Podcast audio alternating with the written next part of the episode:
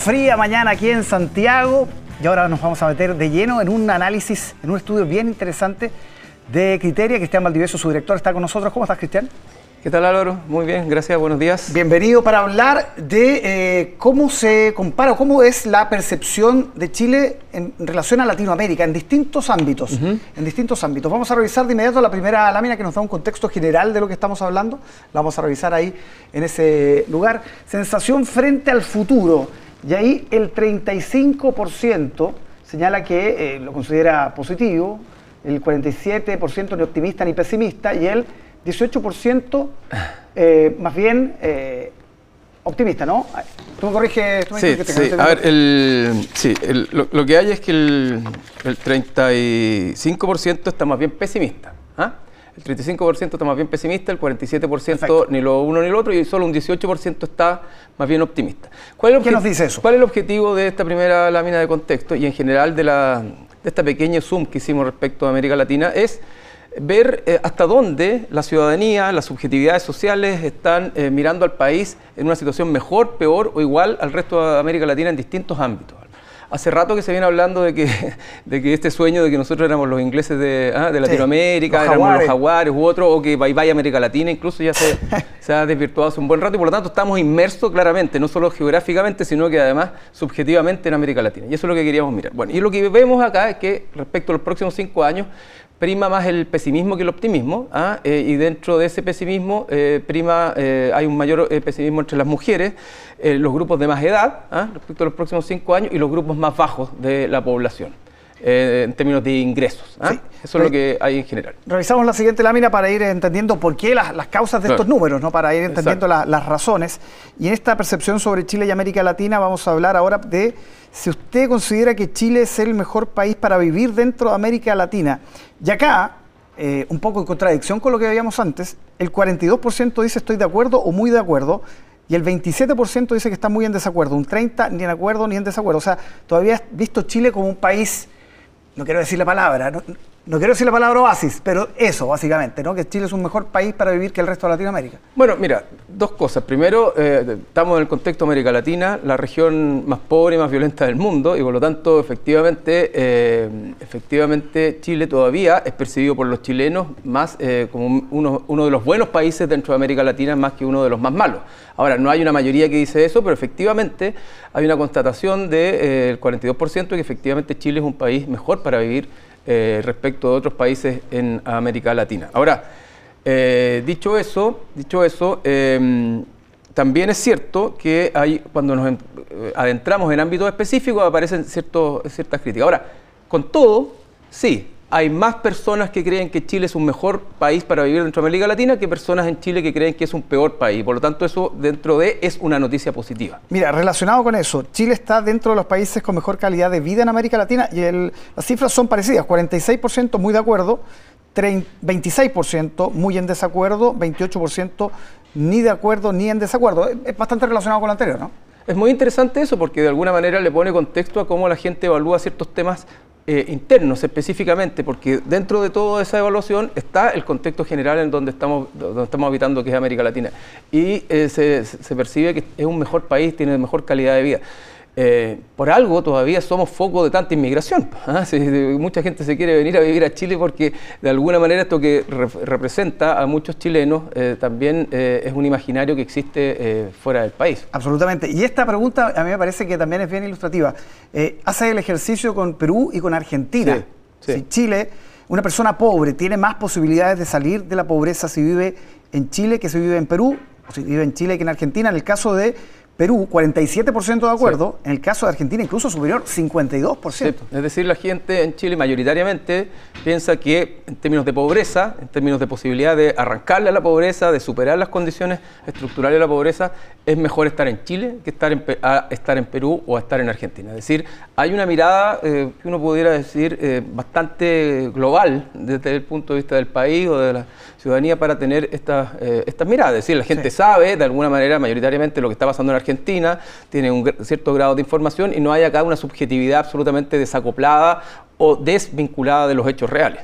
Lo de Perú eh, me hace más sentido, pero Argentina, si bien tenemos la inflación, la crisis económica, en fin, eh, sabemos, digamos, positivamente que existe una cantidad de subsidios relevantes que la gente considera prácticamente como de, la, del, ingreso básico. Entonces, por eso me llama la atención también. Sí, ahora también es cierto que Argentina está con un 40% de pobreza según las cifras oficiales y en Chile las cifras oficiales que todos podrán discutir si un punto más, un punto menos, bastante menos de eso. Es decir, todavía Chile es visto, o hasta por lo menos en este momento, en esta coyuntura, como un país donde las condiciones o las posibilidades de salir de la pobreza son mayores a las de Argentina. Revisamos la siguiente lámina para hablar de violencia y acá los números preocupan, ¿ah?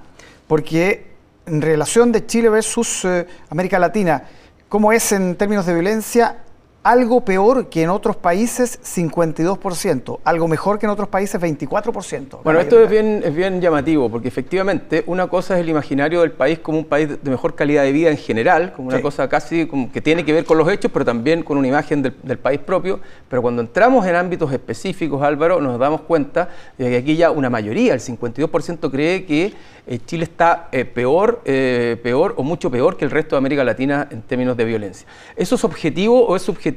Bueno, probablemente los indicadores objetivos dicen que Chile no tiene la violencia que tiene el promedio de los países de América Latina, pero subjetivamente la experiencia hoy día en Chile es de un nivel de violencia muy alto y, y claramente superior al resto de los países de América Latina. Solo un cuarto de la población piensa que en Chile estamos mejor en ese ámbito de la violencia. Claro, es que más allá de, las cifras, seguramente la percepción de estos nuevos delitos, el secuestro, que fue tema esta semana, eh, da cuenta de por qué estas cifras. y, además es llamativo que las personas de más edad en general tienen una percepción, una constatación mayor de eso, y eso tiene que ver también con eh, la experiencia pasada. Ahora, también es cierto, y eso déjame determinar un segundo, que la percepción respecto de la violencia en el país depende también de la identidad política. Es decir, mientras la gente de izquierda cree solo en un 25% que estamos peor, la gente que se identifica con la derecha cree casi en un 60% que estamos peor.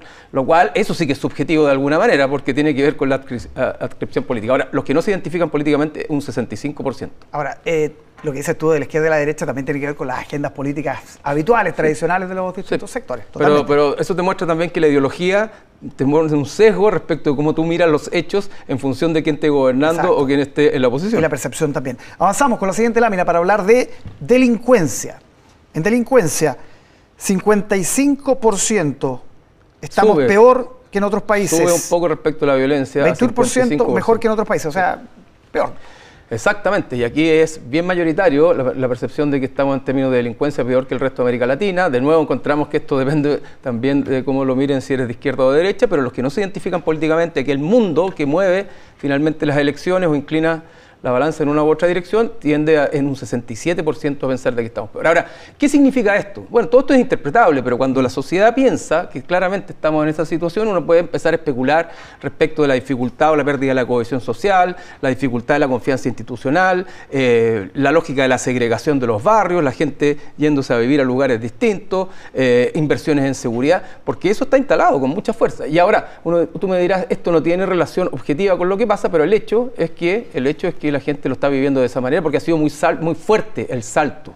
Oye, y el sesgo eh, por sector político es más fuerte el margen acá. 26 la izquierda, 64 la, 64 la derecha. Exactamente. Por eso que es interesante siempre mirar a quienes no se identifican políticamente en el eje izquierda y derecha, que de alguna manera son... Objetivos, que es la inflación, que es la siguiente lámina. Cuando preguntas por inflación, Chile aparece algo peor que en otros países, 40% empatado con algo mejor que otros países muy contaminado por lo que ocurrió en los últimos dos o tres años que hemos tenido inflaciones históricas. Ahora, efectivamente, acá no hay una relación con lo que la gente ve respecto a Argentina y la pobreza, por ejemplo. En la Argentina estamos por sobre el 100% de la inflación, en Chile estamos mucho menos, pero así todo hay un porcentaje altísimo que ve que Chile está peor en inflación y eso es un 40%. Ahora, nuevamente el sesgo ideológico acá es muy marcado y es el único que marca porque no hay diferencias en edad, no hay diferencias importantes en términos de, eh, de los grupos socioeconómicos. Es decir, hay una percepción importante de que Chile no está libre de la inflación y es parte del problema inflacionario que hay en América Latina. Crecimiento económico, que es la siguiente lámina. La pregunta ahí arroja que Chile está algo peor que otros países, 39%, algo mejor que otros países, 40%, muy, muy empatado, muy peleado. Em, empatado, y aquí uno pudiera pensar de que este, este dato eh, no se condice con los datos objetivos, es decir, Chile está creciendo menos que el resto de América Latina y así todo hay una percepción eh, de alguna manera equilibrada entre quienes dicen que sí y que no. Ahora, sumando y restando estos dos ámbitos, la violencia, la delincuencia y ahora los ámbitos económicos, la inflación y la economía, uno dice, donde hoy día donde hoy día está puesto el problema, donde está puesta la, urgencia y la desesperación, es en los ámbitos de violencia y delincuencia desde el punto de vista de la sociedad. Y en materia económica, en materia inflacionaria, no son datos particularmente alentadores. Y la pregunta que uno se hace es, si estos datos fueran más malos aún, es decir, si se le adosa al problema eh, delincuencial y de violencia el problema ya económico con más fuerza, que es algo que está viniendo, que está viniendo, el Banco Central dice que ya se están acabando los stocks, de las ayudas que hubo, ¿verdad? El desempleo subió. Bueno, ahí se, pone, se puede poner un problema o un trasfondo más complejo respecto de la percepción local versus el resto de la región. Cristian, en tu experiencia como investigador, yo sé que en las ciencias sociales hay un debate sobre eso, sobre cuál es eh, probablemente el factor que más incide en la aprobación o desaprobación de un gobierno y la inflación siempre está dentro de los más eh, dentro de los más relevantes. ¿Tú crees que con el tiempo, por ejemplo, esto ha ido de alguna manera equiparándose con el tema de seguridad, delincuencia, al menos en Chile, o todavía la inflación pesa más? No, yo creo que hoy día en Chile pesa más el tema de la seguridad y la delincuencia. Hay un interesante estudio eh, que tomó 29 países en el mundo de distintos continentes, donde le pregunta a la población cuáles son los tres principales problemas. Y Chile marca la población chilena delincuencia en primer lugar eh, eh, respecto del resto de todos los otros países. Es decir, esta percepción sobre un problema agudo de delincuencia y de inseguridad se ha eh, ido acentuando muy rápidamente en los últimos, te diría, cinco años, porque hemos tenido o, han llegado acá tipos de violencia y de delincuencia que nosotros no conocíamos o no eran habituales. Entonces ha sido muy salto el, giro. Ahora, respecto al crecimiento económico, que uno dice hoy día está muy malo y la gente también está, afectada, ha sido un, un, trauma un poco más lento porque ya llevamos 10 años sin crecer. Es decir, hay una percepción de que no estamos bien, pero no es tan aguda la crisis porque ha sido más lento esta suerte de asimilación a eh, un país que no crece. Revisamos la última lámina que es bien, yo diría que resume todo lo que hemos estado hablando, que tiene que ver con qué, cuál es el mejor país para vivir en América Latina. Y ahí Chile encabeza con un 29%, le sigue Uruguay, 24%, eh, y esta me sorprendió muchísimo El Salvador, sea que sé por qué debe ser, ¿no?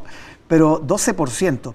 Y en los últimos lugares aparece Cuba, Paraguay, Argentina, Panamá, 2%. ¿Cómo, ¿Cómo entendemos esto? No, yo encuentro que esta lámina es súper interesante de mirar. Eh, nosotros pusimos todos los países de América Latina. Eh, entonces hay dos, dos maneras de mirar el vaso. El vaso medio lleno es, la mayoría prefiere Chile, es el mejor país. Pero también el vaso medio vacío es que hay un 70% que señala otros países. ¿ah? Eso es un dato interesante. Ahora, llamativo es el caso de Uruguay, que un 24% de la población dice, bueno, hay que Uruguay es el mejor país de América Latina y Uruguay tiene un cierto sesgo eh, por grupos socioeconómicos. Los grupos más altos tienden a marcar con mucha fuerza Uruguay. Los grupos de derecha, me imagino también. No necesariamente, ¿ah? pero te habla de, la, más bien los grupos altos. Ahora, te habla del nivel de globalización en el que está sometida la población hoy día, en el sentido de está atenta a informaciones que aparecen de los otros países eh, y, y, eso mismo lleva a que el tercer país sea El Salvador. O sea, ¿cuánta gente, un 12% en este país, ha visitado, ha vivido en El Salvador? Probablemente menos del 0,05% o sabe dónde es El Salvador. Pero sí está expuesta mucha información y por eso que otras encuestas muestran que Bukele es uno de los líderes más relevantes o más valorados dentro de eh, la ciudadanía en Chile. Es muy interesante esto, hay que tener eh, ojo y atención porque la pregunta es qué pasa con estas subjetividades, porque al final las subjetividades son las que mueven las conductas de las personas. Y cuando uno ve este escenario de inseguridad y mira el dato de El Salvador y particularmente que crece mucho en los grupos bajos, uno bueno, bueno, dice o se pregunta cuánto espacio hay para un populismo tipo Bukele en Chile y posiblemente no es poco, dado el contexto que estamos mirando. Claro que sí, hay alto espacio y además, eh, Cristian, las últimas elecciones en Latinoamérica, Ecuador, que son las últimas que hemos visto, siempre hay un candidato muy inspirado, incluso hasta en términos de, sus, eh, de su estrategia electoral, a lo que hace Bukele en El Salvador. Por lo tanto, me parece que eso es, eh, estamos a un paso de que aparezca alguien así, ¿no? Estamos cerca porque el contexto y las subjetividades marcan mucha fuerza, con mucha fuerza la expectativa de, orden y seguridad, pero al mismo tiempo, dentro de Chile no es visto tan críticamente respecto a los otros países de América Latina y por lo tanto eh, no, estamos al frente del despeñadero todavía, cuando la gente dice cualquier cosa es menos mala de lo que estamos teniendo. Eh, pero el espacio está, porque la inseguridad es muy grande. Cuando tú estás al frente del despeñadero, te pasa lo que está pasando en Argentina, que mucha gente ve a mi ley con una motosierra y dice, esto puede ser incluso un salto al vacío, pero puede ser menos malo que seguir con el kirchnerismo que lleva ya 20 años. ¿Esta medición, este tipo de estudios, lo vas a hacer una vez al año? Lo vamos a seguir. Eh, la pregunta es si esto estuvo incidido positivamente o no, porque fue medido durante el contexto de los Panamericanos, que hubo un buen ánimo en general, pero fue un buen minuto porque estábamos mirando Latinoamérica. El factor FIU. El factor FIU, exactamente. Y además estábamos mirando Latinoamérica en general. Cristian Valdivieso, no te vayas porque ya vamos a estar después de la pausa con Quique Mujique, con Pepe Out, la mesa de análisis con los temas políticos y actualidad de esta semana aquí en Mesa Central. No se vayan. Para presentar a nuestros analistas, la mesa de análisis. Quique Mujique, ¿cómo estás? Bienvenido, buenos días. Muy buenos días. Pepe Out se suma también, ¿cómo estás? y Cristian Valdivieso, que ya estuvo con nosotros, se mantiene en la mesa de análisis para hablar, parto contigo, Pepe, de esta semana con la entrega del texto constitucional, con el alineamiento de los partidos, las campañas, ¿cómo has visto todo el cuadro? Con decepción porque no ocurrieron las tres cosas que yo creo, no solo yo le pedía al proceso, sino que creo el país se los pedía. Primero, acuerdo total, o por lo menos de los principales actores de gobierno y de oposición. Segundo, que no ocurriera lo que ocurrió, aunque no de la manera flagrante en que ocurrió, la cola programática de un partido está presente en el texto constitucional sin duda alguna. ¿ah? y, lo, y lo tercero es que se perdió, a mi juicio, una preciosa oportunidad de reformar de verdad el sistema político, reduciendo significativamente la fragmentación y aumentando la gobernabilidad. Yo creo que es una oportunidad perdida. ¿Qué qué?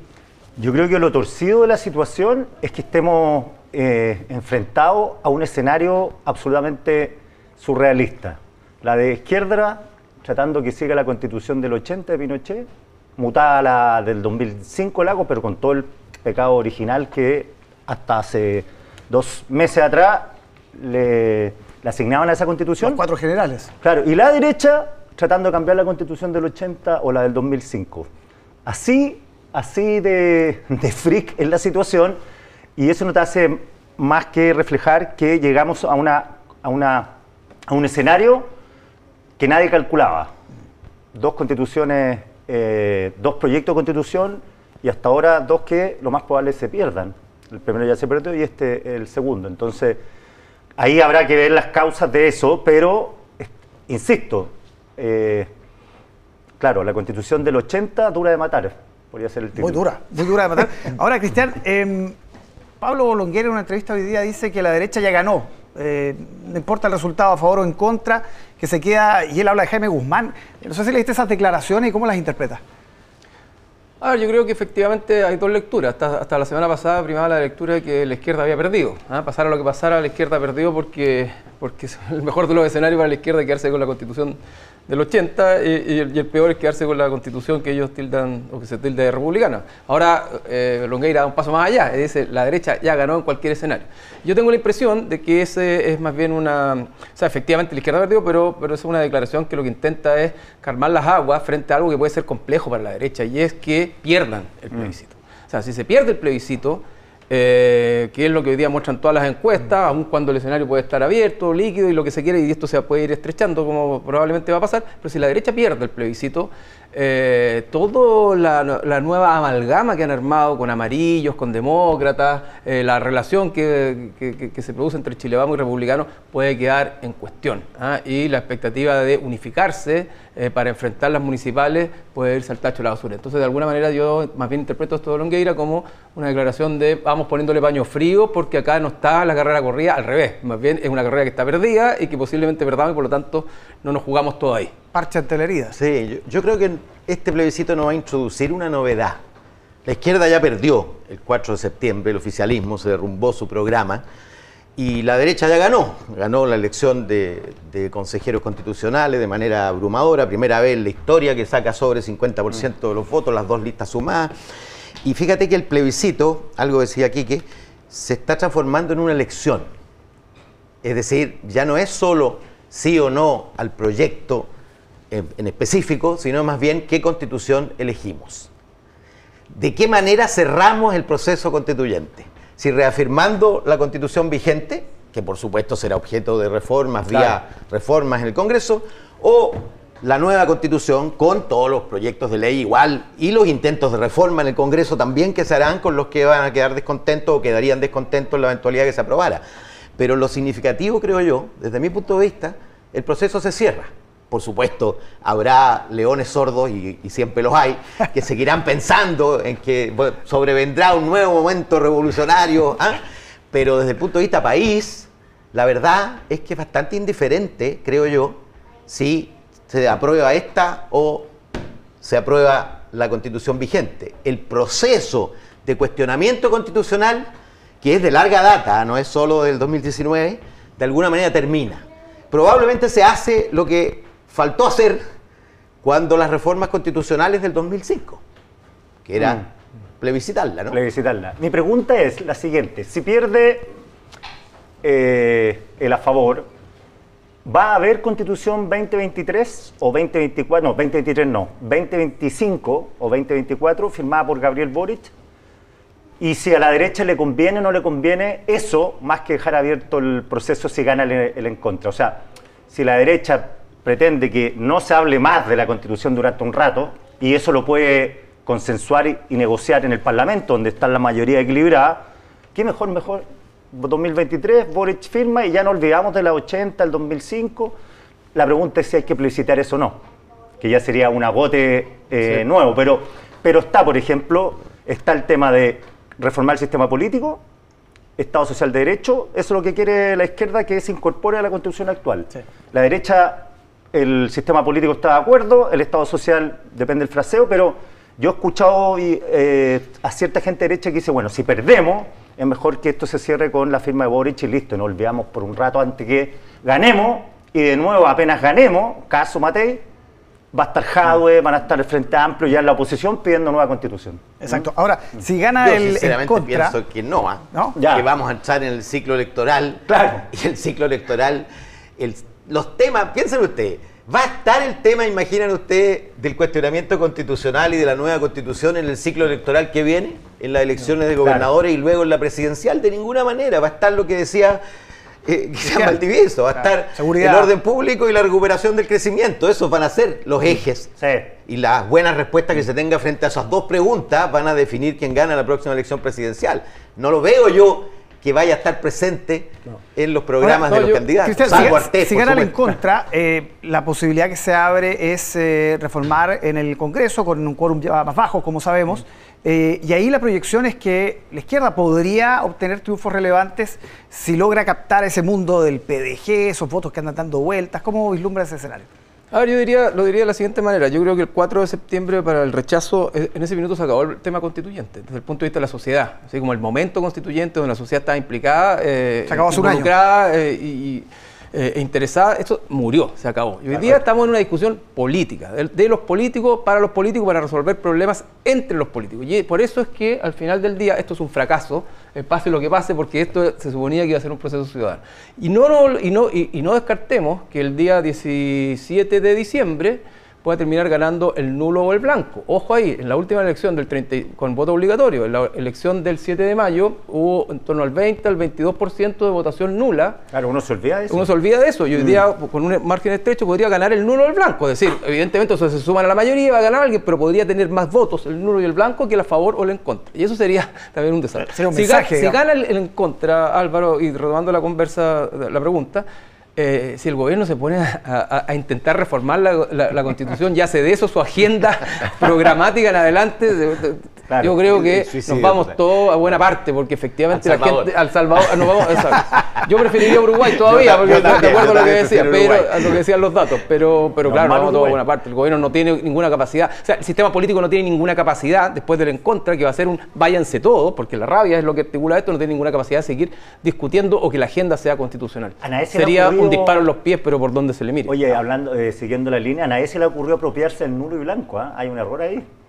Pamela Giles se podría apropiar de eso. Además, llamando ahora a votar un nulo en blanco y le puede repercutir y después apropiarse de sus votos, que ya son dos millones y tanto y que pueden ser mucho más ahora. Sí, puede ser más porque hay menos, ese, ese ejercicio de apropiación nunca ha sido exitoso. No, pero ah, retóricamente sí. Claro, por supuesto.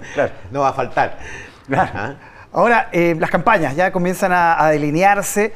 Eh, yo pensaba, por ejemplo, Pepe, la campaña de él en contra eh, va a tener que explicar algunas cosas extrañas, ¿no? O sea, de tener en contra, por ejemplo, a Lautaro Carmona y a Johannes Kaiser, de tener al alcalde Jaue y a Rojo Edwards. Están en contra, todos ellos están en contra. ¿Cómo, cómo se va a explicar a la gente eso?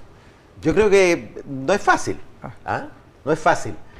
Eh, así como tampoco es fácil hacerle creer a la gente, después del, del año y algo en que la gente finalmente pensó, nos sacaron a pasear, ¿ah? Los políticos nos sacaron a pasear hablando de nueva constitución en lugar de hacer un pacto social que resolviera los problemas que, que, emergieron en el 19 de octubre, el 18 de octubre. Una que nos una. Eh, claro.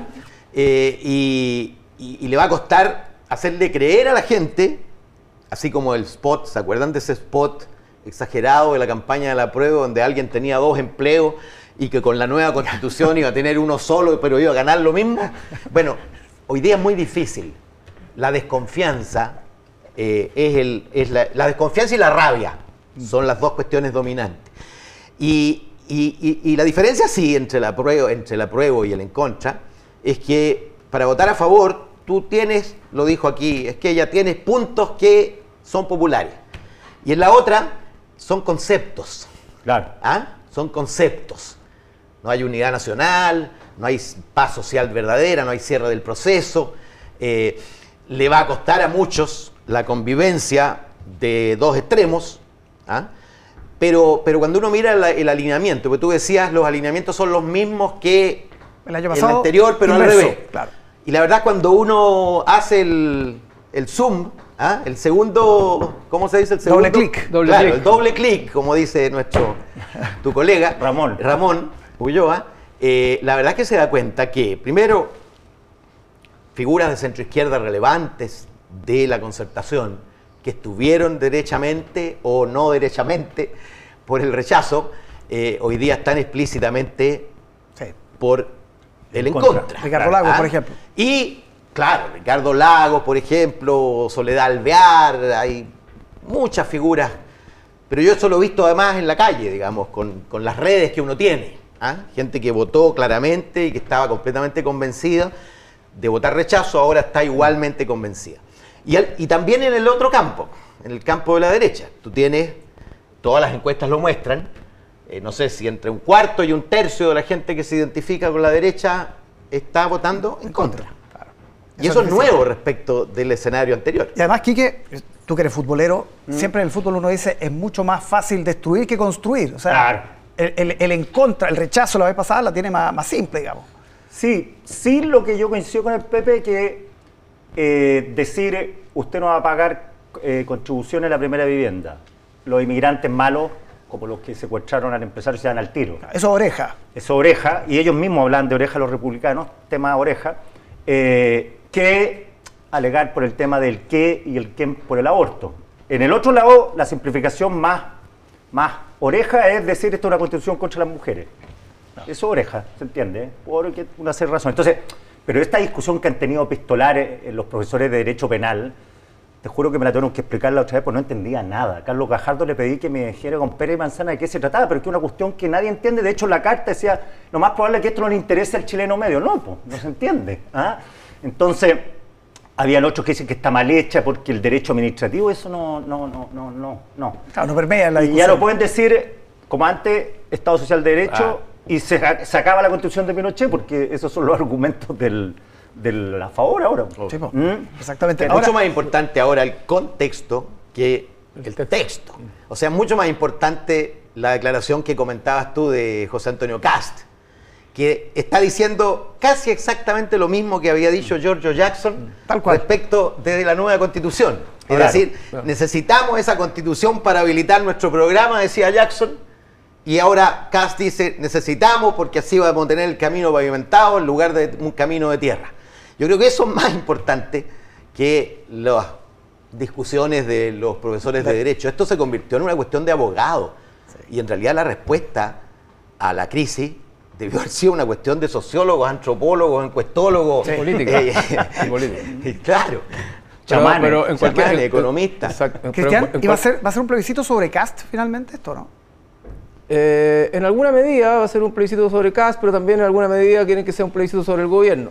Lo que, la derecha quiere que sea un plebiscito sobre el gobierno. Con todo, lo que uno ve es que toda esta discusión está tan politizada y tan articulada sobre los políticos clásicos que incluso los mensajes van a, van a ser difíciles que sean verosímiles, porque te los van a decir políticos a los que la gente no le cree y un político discutiéndole o pegándole a otro político, tiene el mismo sesgo de que no le cree al otro político y tampoco te va a creer a ti. es muy distinto lo que pasó en la campaña del rechazo. Yo tengo la impresión que hoy día la molestia, el desgano, el hartazgo de la población hace que mucha gente o la mayoría quiera votar en contra de cualquier cosa por darle una señal a la política. Y desde esa perspectiva, creo que el en contra tendría que hacerlo muy mal o, el a favor tendría que ser una tremenda campaña para dar vuelta a los números. Porque la naturaleza de la sociedad hoy día, lo natural en la sociedad emocionalmente dice en contra de todo, porque esto es una, señal contra, los, políticos. Y cuando la tú convención pasada lo hizo posible. Sí, bueno, lo logró. La convención pasada, pero ah. cuando tú tienes un partido, cuando tienes un partido, en este caso el de la favor, que vas perdiendo, digamos, 2-0, pero te queda todo el segundo tiempo. Tú en el segundo tiempo no puedes meter a gente o a jugadores que están peleándose o quitándose la pelota entre ellos. Porque en un proceso tan politizado como el, politizado como el que tienes hoy día, cuando en la derecha misma el fuego amigo prima y cuando uno dice esta es una buena constitución y el que siempre ha estado al lado de este dice esto es una pésima constitución, es muy difícil que esos mensajes resulten verosímiles para, la, para la población. Vamos a seguir hablando de campaña, vamos a seguir hablando también de las estrategias de la franja que ya comienza a fines de esta próxima semana. Pero nos metemos ahora, Pepe Out, en eh, probablemente la, entrevista de este fin de semana que es Catalina Pérez, eh, señalando y poniendo nuevamente muy, muy complicada la situación del gobierno, señalando que ella a principios de junio había avisado y había denunciado todo lo que ocurría con Democracia Viva en Antofagasta, y lo dice bien claramente al presidente de su partido, el senador Latorre, y a la ex, a la ex subsecretaria de Vivienda. Exculpa, blinda, protege al presidente, a Giorgio Jackson, a Crispi, pero pero le pega la línea de flotación, ¿no? ¿Cómo lo lees tú? Bueno, ella está apuntando a su partido, que, la trató de manera muy esquizofrénica, porque después de dar conferencia de prensa respaldándola con todos sus diputados, ah, la lanzó a la hoguera. En, cosa de días, ¿te acuerdas? En cosa de días. Ahora, esto tiene que ver, creo yo, con el error de José Miguel Crispi, porque Crispi, en lugar de cerrar yendo a declarar como corresponde en el momento en que fue citado, prolongó la agonía y repuso. Te aseguro que si no hubiera habido la concurrencia tardía de Crispi, esta entrevista probablemente habría ocurrido hace un mes atrás y no habría tenido el efecto que tiene. O sea, ella dice en la entrevista que estaba esperando que la citaran a declarar, pero que no podía seguir esperando, básicamente. el problema del gobierno es que reflota el, eh, un tema que le hace muchísimo daño, lo erosiona en su mensaje esencial. Vinimos a cambiar la manera de hacer la política y bueno, parece que hubo profundización más que cambio, profundización de algo que existía más que innovación y cambio. Se rompe la, promesa generacional. Sí, acá hay un personaje clave, clave que la sacado barata, Tatiana Rojas. La ex subsecretaria. ¿Por qué es clave? Ella, el 2 de mayo, recibe un correo de los funcionarios de Vivienda Antofagasta denunciando el negocio, tal como tal como salió todo el 16 de junio la publicación de Timeline. Entonces, el 2 de mayo Tatiana Rojas ya sabe esto. Tiene el mail, dice ella, según lo que hemos averiguado en la Fiscalía, que no le comunicó esto a Carlos Montes. Después la contrapregunta que faltó en la comisión investigadora es cuando Miguel Crispi dice, ¿qué hiciste cuando te enteraste del rumor? Llamé a Tatiana Rojas. Y no le preguntó, ¿y qué te dijo Tatiana Rojas? Porque Tatiana Rojas le puede haber dicho, no te preocupes, sabes que no es nada, eso en junio ya. O sea, ya lleva un rato con, la, con el ahí. Lo que dice Crispe es que ella estaba enterada ya. Claro, le dice que está enterada, pero no, no, le dice, claro, oye, pero esta cuestión investigué harto rato, ¿no? Que se enteró el día anterior al llamado Crispe. Entonces, y acá dice Catalina Pérez en la entrevista que ella en enero, alguien se acerca en el Congreso y le dice, ojo con esto. Claro. ¿Y qué hace ella? Habla con Tatiana Rojas. Y Tatiana Rojas, ¿qué le dice a Pérez? No te preocupes, está todo bien, o está la escoba. Y si te dicen que está la escoba, es negligencia de Crispi, tanto de Pérez como decir, ah, está la escoba, pero que siga las cosas nomás, no vamos a hacer nada, porque esto se activa cuando el medio ya decide publicar y ahí lo que dice, oye, esto va a salir a la luz pública. Pero no hemos sabido por qué Tatiana, qué hizo Tatiana Rojas entre el 2 de mayo y el 16 de julio. Investigó, no investigó. Si aquilató bien, dijo esto es grande, ¿por qué no lo dijo a Monte? ¿Por qué no lo.? O sea, una subsecretaria, yo coincido que, no sé quién escribe hoy día que eh, Matías Acevedo, el, ex director de presupuesto, dice: al final el gobierno es un pueblo chico. y las cosas se saben. ¿ah? No es que. No, y el rumor, Revolución Democrática, Antofagasta, que tenía Pérez, el marido, la, por último, como chisme. Entonces, eso es lo que me pasa a mí. ¿Qué hizo? ¿Qué hizo esa militante de Revolución Democrática, subsecretaria que la echaron? ¿Qué hizo desde que supo hasta que le empezaron a llamar a ella para preguntarle qué sabía y de qué tenor era el problema. que fue el O sea, primero- a mí me parece evidente fusible. que lo que se intentó fue evitar que saliera a la luz pública. Lo que se intentó fue ocultar, bajar el perfil, eh, lo que está escrito en cualquier manual ¿ah? de gobernabilidad, de ejercicio gubernamental, que es lo que no hay que hacer. ¿ah? Y bueno, lo que no hay que hacer lo hicieron. Claro, va a pasar en 48 horas. No, no te preocupes, esto. Con el penal- con el desde penal de Caselli. Hasta hoy día hablando toda la semana de lo mismo. El problema, el problema la gente está más enterada de esto que del proceso constituyente. Claro, el, Seguro. el problema de esto es que efectivamente después del bálsamo que tuvo o que fueron los panamericanos para el gobierno, la Teletón y a lo mejor un- una colita de los para panamericanos, Claro. Eh, vuelve la política dura, eh, la dura realidad pues, y, y- y eso es un tema pendiente y que se va probablemente a tomar la campaña del plebiscito de salida porque si la derecha quiere transformar esto en un plebiscito del gobierno, esto es algo que genera mucha rabia. Lo que yo leo de lo que dice Catalina Pérez, que hace un tiempo o atrás dijo que ella no sabía nada, ahora parece que sabe bastante, lo que yo leo es que ella está metiéndole una bomba y una amenaza al gobierno importante, es decir, si me siguen ah, dejando caer a mí, Mm. esto va a seguir ah, escalando como bola, como, o sea, creciendo como una bola de nieve. Es evidente que ella apunta a Crispi, es evidente que ella al mismo tiempo apunta al presidente eh, solapadamente. Si esto le llegó a Crispi, le llegó al presidente. Eh, y por lo tanto, el control de daños que se ha hecho aquí es pésimo, es muy, pero muy malo. Y te habla de que el gobierno no solo es un pueblo chico, sino que en el gobierno, en este pueblo chico, no se están sabiendo gobernar. ¿ah? Y al final del día, siguiendo la metáfora, un pueblo chico siempre dicen que es un infierno grande.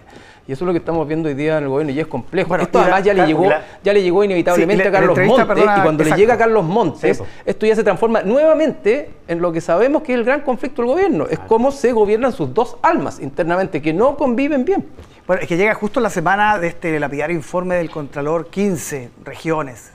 15 regiones ocurrían cosas. Entonces, Si Montes no sabía, quiere decir que realmente no estaba, no estaba en control de su gestión. Entonces, Claro. en y si sabía, bueno, es responsable de lo que está pasando, por lo tanto ¿cómo, cómo lo el, liquidaron. el futuro del ministro Montes? O sea, yo, sinceramente, y lo digo porque se lo dije, eh, yo creo que él eh, debió haber culminado su carrera política renunciando en el momento en que se dio cuenta de esto y diciendo con claridad, me decepcionaron. Y habría terminado arriba, como corresponde. Una carrera impecable, ¿ah? Una carrera impecable. Yo fui colega con él de diputado en Hacienda, luego le seguí su trayectoria. Es uno de los pocos diputados y parlamentarios que hacía bien las dos cosas. El terreno en su territorio y la labor parlamentaria propiamente tal. Y, y es una lástima que, que termine de esta manera. Puede terminar en una acusación constitucional exitosa, perfectamente. Porque está ahí su cabeza. Es difícil defender que eh, hayan hecho todo eso ¿ah? y tú no te hayas hecho cargo. Claro. ¿ah? sí, no, sí. Es cierto que desde el punto de vista administrativo, tú sabes, el jefe de los Ceremi es la subsecretaría, pero por lo menos revela una desconexión absoluta de relación entre el jefe y su subsecretario. ¿ah? Algo que no debe ocurrir. Ahora, eh, mi visión es que esto ocurría, no sé si seguirá ocurriendo, pero en el primer año al menos, en casi todos los ministerios. ¿Y eso qué, qué dice? Subsecretarios disociados de Claro. eh, ministros. Porque el, el- el- que no... el Contralor no quiso hablar de un mecanismo, pero lo que describe es bien parecido a ese concepto, Sí, ¿no? tiene toda la pinta. Y Además, lo- No, yo vi eh. la comisión, en- la sesión, Sí. Y los diputados decían, pero si todos sabemos, y la vaca, por ejemplo, y todos sabemos que instalan a sus parientes en los cargos, sí, pues todos sabemos, todos sabemos que los gobernadores se adjudicaban los contratos y ponían a gente de su partido, al primo, al, al concejal, al core. Era como, todos sabemos todo. Y por eso mi pregunta Ese- también, con, que tiene que ver con Crispy. Crispy se entera el 6 de junio, ¿no es cierto? Esto sale a la luz pública el 16 de junio. ¿Qué hizo Miguel Crispy? Dijo que no era nada, eh, es problema de la subsecretaria gravísimo. Entonces, Subsecretaria, perdón, que además es RD, es decir, RD, po, del mismo lote, del mismo grupo. Entonces, ¿qué hizo Crispy? Cuando uno le llega un rumor, uno vive, me imagino los gobiernos vive a saltón, como los periodistas. Todo el día escuchando cosas y, al- oye, pero esto puede ser. Y, y- y la pega, la pega Exacto. fina, eh, quirúrgica era desestimar cualquier cuestión y eso se hacía con hartos llamados por teléfono. Catalina Pérez, Miguel Crispi, ole, ¿sabes que me llegó este rumor? todos son todos amigos, además, todos se conocen. Bueno, uno entiende eh, tradicionalmente el rol del jefe de asesor, el jefe del segundo piso, uno piensa en Ernesto Tone, por ejemplo, Pepe. Tenían, los ministros tenían pavor de ir a esas reuniones porque había una carpeta para cada Tenían plan A, plan B, plan C, Para los subsecretarios tenían absolutamente conocimiento de todo lo que pasaba y así todo, algunas cosas se, les pasaban. Pero ese control está muy lejos de ocurrir, ¿no? Perdón, pero cortito Álvaro, si hubiesen hecho bien las cosas, se autodenunciaban y no era por la prensa.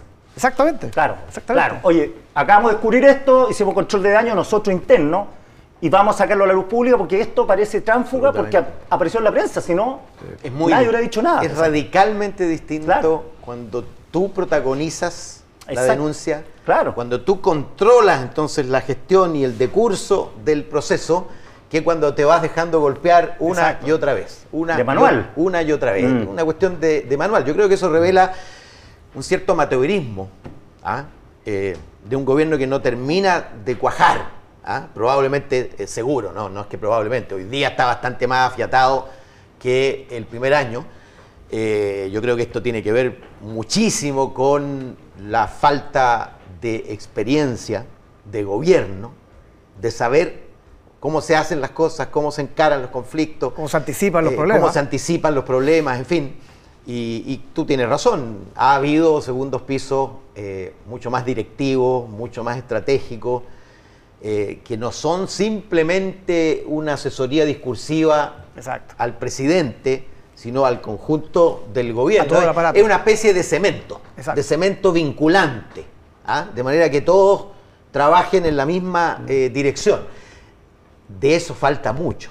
Mucho cemento vinculante en el. Cristian, te iba a preguntar, porque mencionaba lo de los panamericanos, que eh, significó que para el presidente eh, un, incremento en su aprobación. Eh, y cuando probablemente peor lo pasó fue cuando se destapa el caso de fundaciones, probablemente con el indulto. Ahí te quiero preguntar si, cuál fue el peor momento. hay un riesgo ahí de que recrudezca ¿no? esa situación.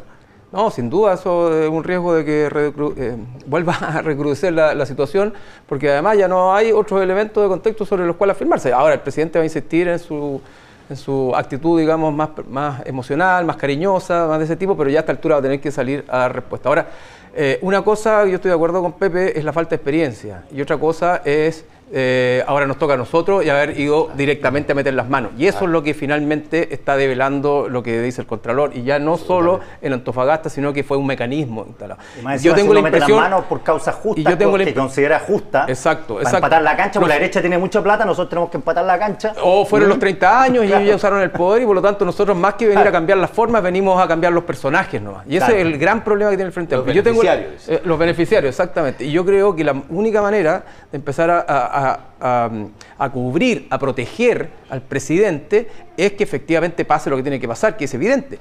RD armó un mecanismo para defraudar al fisco. Ese es evidente y tienen que acotarlo a RD. Pero ya esto no quedó acotado ni a Catalina Pérez, ni a su pareja, ni a una, a, una gobernación en Antofagasta. Esto es RD, aparentemente. y, la manera de ponerle un cortafuego al presidente es decir, este fue este partido. Y, eso diluye una complicidad, una complicidad grande de cara a lo que pueda ¿Y se diluye eso si se, si se concreta este partido único?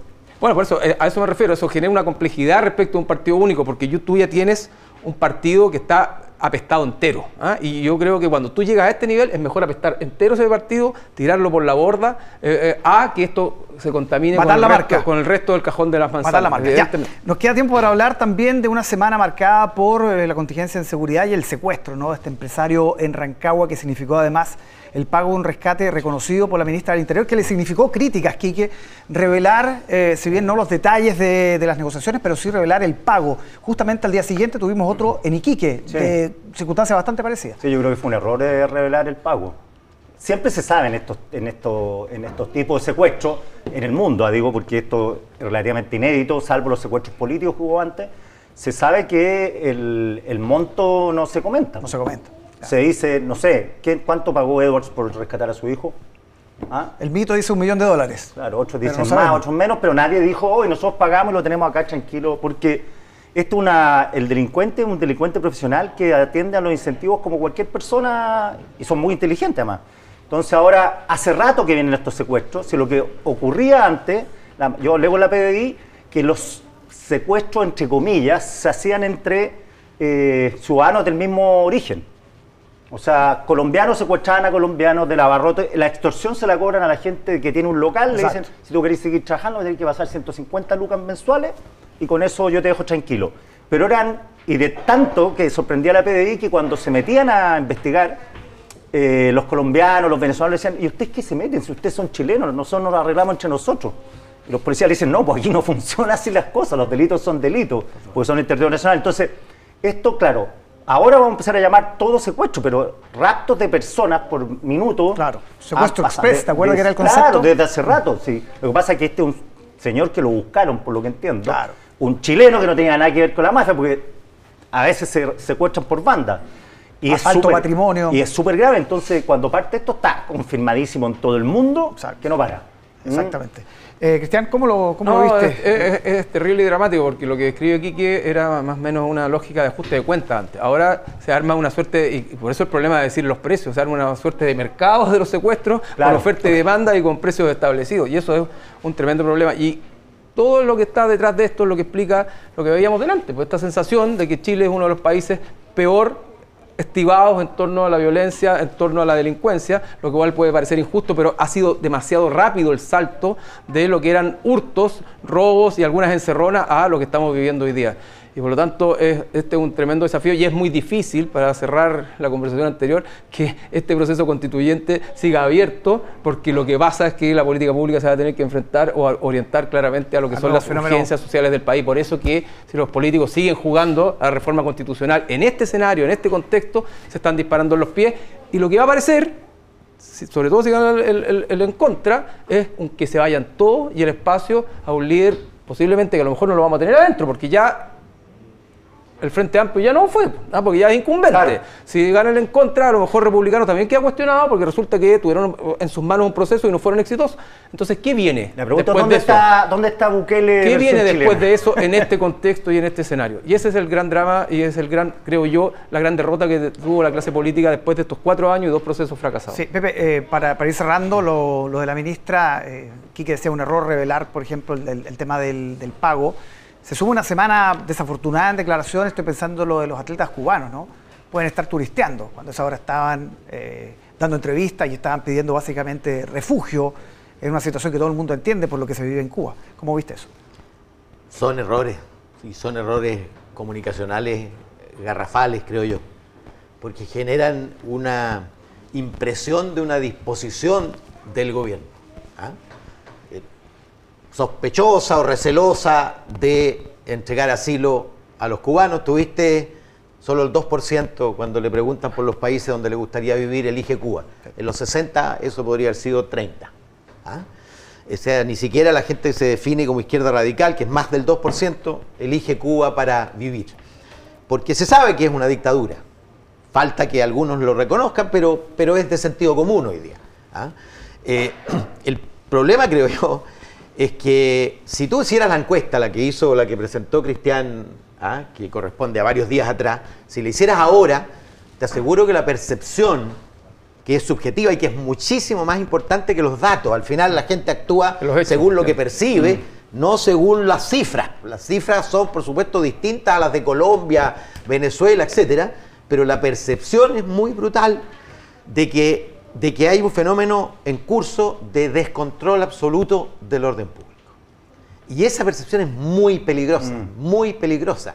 Si nosotros no desarmamos, porque son bandas, no son personas que secuestran solas, son bandas organizadas. Y el problema que tenemos, creo yo, es que son impermeables hoy día prácticamente para nuestras agencias de orden. Mm. ¿Ah? Son desconocidas en sus prácticas. Totalmente. ¿Ah? son impermeables en el sentido que son guetos ¿ah? a los cuales es muy difícil eh, penetrar. Oye, una cuestión práctica, ¿Ah? me, comentaba la PDI, una cuestión práctica. Como muchos, porque hay una entrevista a, un académico, no me acuerdo en la revista El Sábado, que se la recomiendo, que él ha investigado la legua y él llegó a la conclusión que lo personal ya no es el motivo de la delincuencia o de la, de la violencia, sino que es un negocio.